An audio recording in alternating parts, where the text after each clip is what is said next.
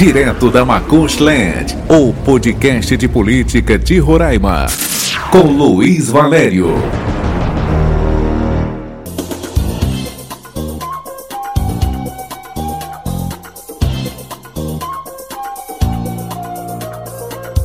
Olá, você, salve, salve, amigo e amiga, amante de podcast, tudo bem? Estamos de volta com um novo episódio do Direto da Macuxilândia, o seu podcast de política de Roraima. Essa semana, muitos acontecimentos na área política.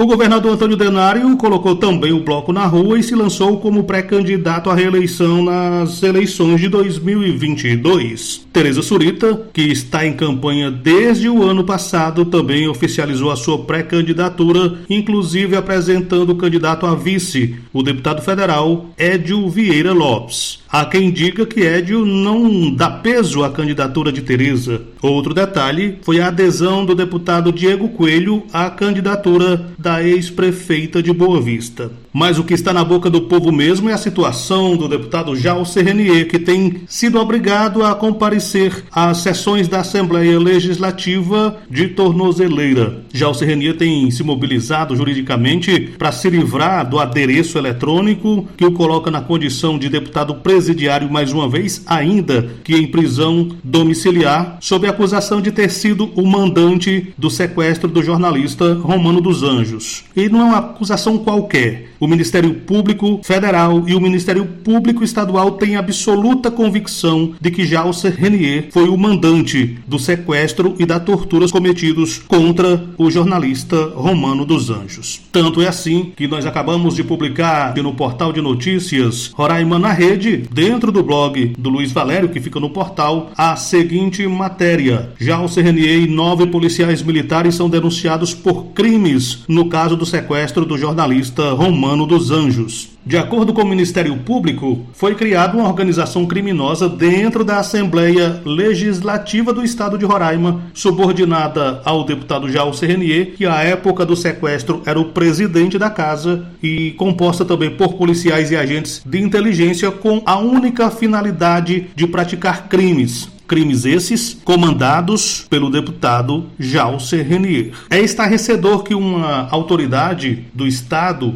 um agora ex-presidente da Assembleia Legislativa, esteja aí na Berlinda exatamente acusado de ser o coordenador de uma organização criminosa com o objetivo de sequestrar e torturar jornalistas, entre outros crimes. É o que diz o posicionamento do Ministério Público do Estado de Roraima. E nós estamos falando aqui de uma das instituições instituições mais sérias e de maior credibilidade do cenário institucional democrático do Brasil. Uma instituição que tem aí o papel de ser guardiã dos preceitos democráticos, das boas práticas, da ética, da lisura no trato com recursos públicos e na condução das instituições públicas. O Ministério Público não iria fazer tal acusação se, como eu disse no começo do podcast, não tivesse formado a convicção de que Jalcer Renier, o ex-presidente da Assembleia Legislativa do Estado de Roraima, foi de fato o mandante do sequestro do jornalista Romano dos Anjos.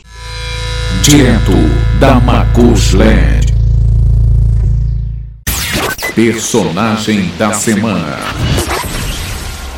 Já o Serranier tem se movimentado nos bastidores de todas as formas, tentando voltar à presidência da Assembleia Legislativa. Mas o cenário que se formou para ele é dos mais desabonadores penso eu que a sociedade roraimense, a população do estado de Roraima, não gostaria, sob nenhuma hipótese, de se ver representada no parlamento por um deputado que já tem três prisões nas costas e essa última com a estarrecedora acusação de ser coordenador de uma organização criminosa, de uma milícia formada por policiais, por gente da inteligência e da polícia, inclusive para sequestrar, torturar, coagir jornalista. Eu penso que a população do estado de Roraima não gostaria de se ver representada por tal personagem.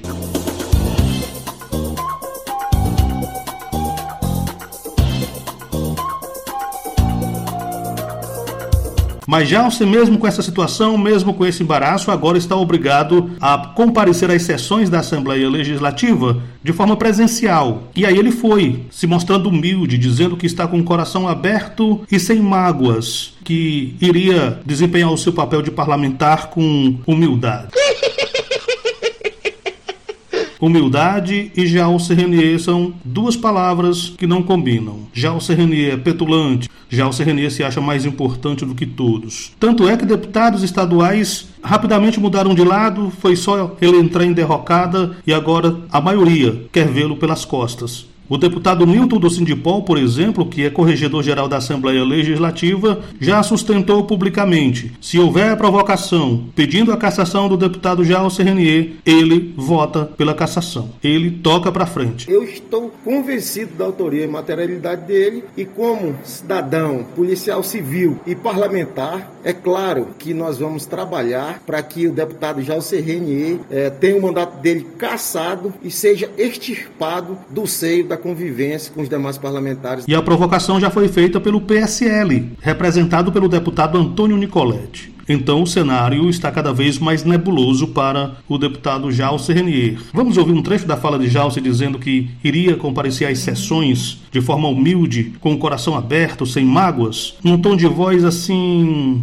absolutamente humilde, mas que parece de uma humildade, digamos, mascarada. Eu não participei das sessões anteriormente porque eu tinha a possibilidade de trabalhar nas sessões remotas, porque elas eram remotas eu participava das sessões remotas somente na votação, mas quarta-feira toda a sessão, normal, sem nenhuma mágoa no meu coração, sem nenhum rancor no meu coração, é, de peito aberto, enfrentando os problemas que a gente tiver de enfrentar, procurando sempre a boa conversa, procurando a coalizão, procurando provar para as pessoas, para a opinião pública, principalmente para a justiça, que o que estão fazendo comigo é desumano. Não, eu não sou merecedor disso, eu não cometi isso, eu jamais faria isso contra a vida de ninguém, principalmente de, de um repórter cuja esposa trabalhava no meu gabinete. Então, eu, eu não tenho necessidade de fazer isso. Eu vou para lá sim, meu irmão, cumprir o meu papel e fazer a minha obrigação, tá? E tudo que você quiser falar comigo, pode ligar, eu vou anotar teu telefone aqui, pode falar que eu estou aqui pronto para ouvir.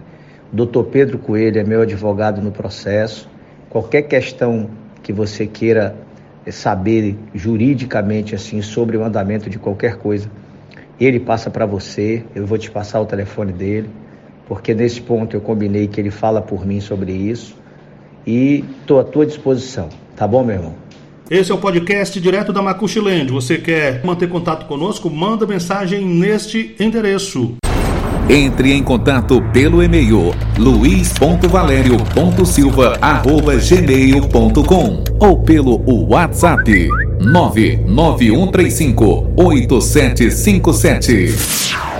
Ainda sobre a situação do Jalcer Renier, de acordo com o Ministério Público, ficou apurado que foi criada uma organização criminosa dentro da Assembleia Legislativa, composta por policiais e agentes de inteligência, com a finalidade de praticar diversos crimes e estritamente subordinada ao deputado Jalcer Renier. Eu vou repetir, estritamente subordinada ao deputado Jalcer Renier, que na época era presidente da casa. Entre os policiais militares denunciados e presos estão três coronéis: Paulo César Gomes, Natanael Felipe, Moisés Grangeiro, além dos sargentos Gregory Tomás Brache Júnior e Bruno Inforzato. E ainda os subtenentes Nadson José Carvalho Nunes e Clóvis Romero Magalhães Souza. Tem ainda o Major Wilson Carlos Pereira Araújo e o soldado Tiago de Oliveira Cavalcante Teles, além do ex-servidor da Assembleia Legislativa Luciano Benedito. É muita gente envolvida numa organização criminosa financiada com poder público, comandada, pasmem, direto de dentro da Assembleia Legislativa pelo então presidente da casa para praticar crimes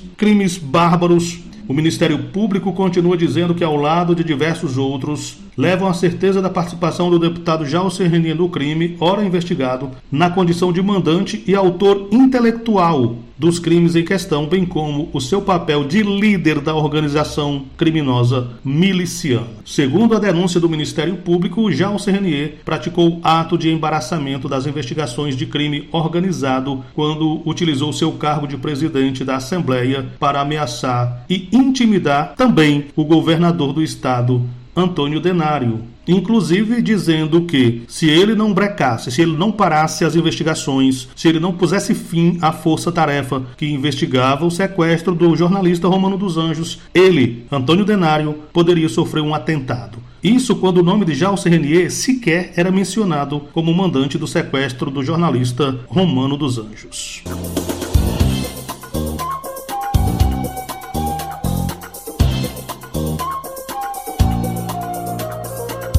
E sobre a situação de Jalce Renier, tem mais um detalhe muito importante para colocar para vocês. Ele está tentando, pelos bastidores, resolver a soltura dos policiais que estão presos e que, segundo o Ministério Público, compõem aí uma milícia comandada pelo ex-presidente da Assembleia Legislativa. E, claro, também está tentando resolver a sua situação no Supremo Tribunal Federal para, quem sabe, voltar à presidência da Assembleia Legislativa. Mas talvez já o ser não conte com uma situação que também está sendo costurada nos bastidores. É que tudo indica que vai haver uma delação premiada no caso do sequestro romano dos anjos pelo menos um dos personagens presos está disposto a fazer delação premiada e entregar todo o esquema. Tudo que foi conversado, tudo que foi negociado, tudo que foi determinado por Jalcer. E aí a casa cai em definitivo. Essa informação é séria e vem do meio jurídico, que a nossa reportagem conseguiu apurar e eu trago com exclusividade para você aqui no podcast direto da Macuxilendo. Direto da Macushland. Eu vou mudar de assunto e vou falar de eleições 2022.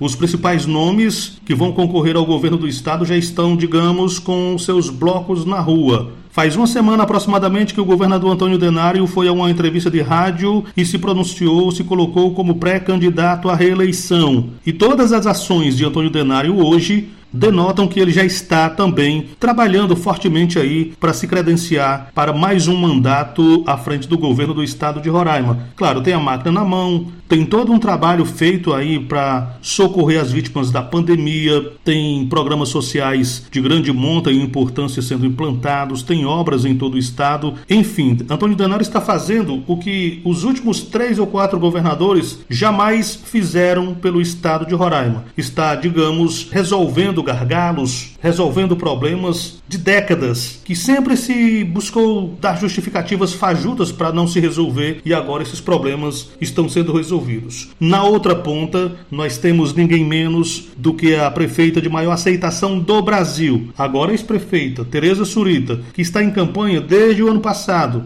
visitando todo o interior do estado, conversando com vereadores, com deputados, atraindo apoio, fazendo reuniões, indo de norte a sul do estado para construir a sua candidatura. E faz aí dois dias que o MDB, o seu partido, oficializou a sua pré-candidatura como principal nome que vai disputar o governo do estado, colocando também a pré-candidatura do ex-senador Romero Jucá para disputar mais um mandato na Câmara Alta do país e com Edio Lopes como pré-candidato a vice de Tereza para tentar fazer frente a Antônio Denário e disputar o governo do estado. O primeiro deputado estadual que se pronunciou publicamente como apoiador da pré-candidatura de Tereza foi Diego Coelho, Agora tem um porém. Diego Coelho, meus amigos, é daqueles deputados que não tem, digamos, peso político. Diego Coelho entra mudo e sai calado das sessões da Assembleia Legislativa. Diego Coelho não tem apresentado nenhum projeto de peso ou que faça diferença para a sociedade roraimense. Diego Coelho não faz nenhum pronunciamento sobre problemas que afetam a sociedade roraimense. Ou seja,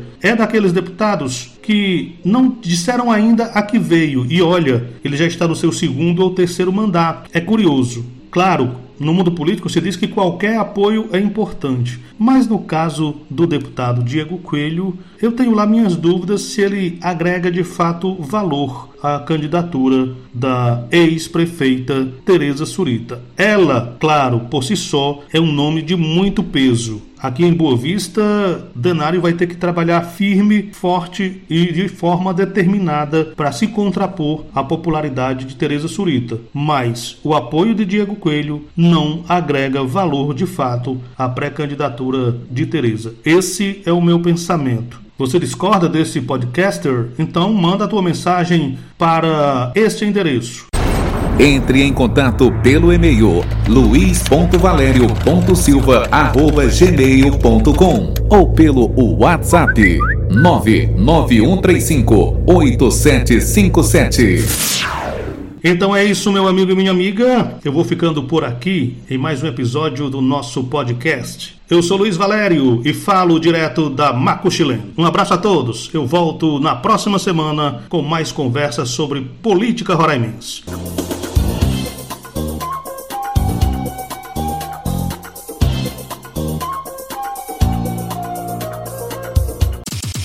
Você ouviu direto da Macuxland, seu podcast de política, seu podcast de política.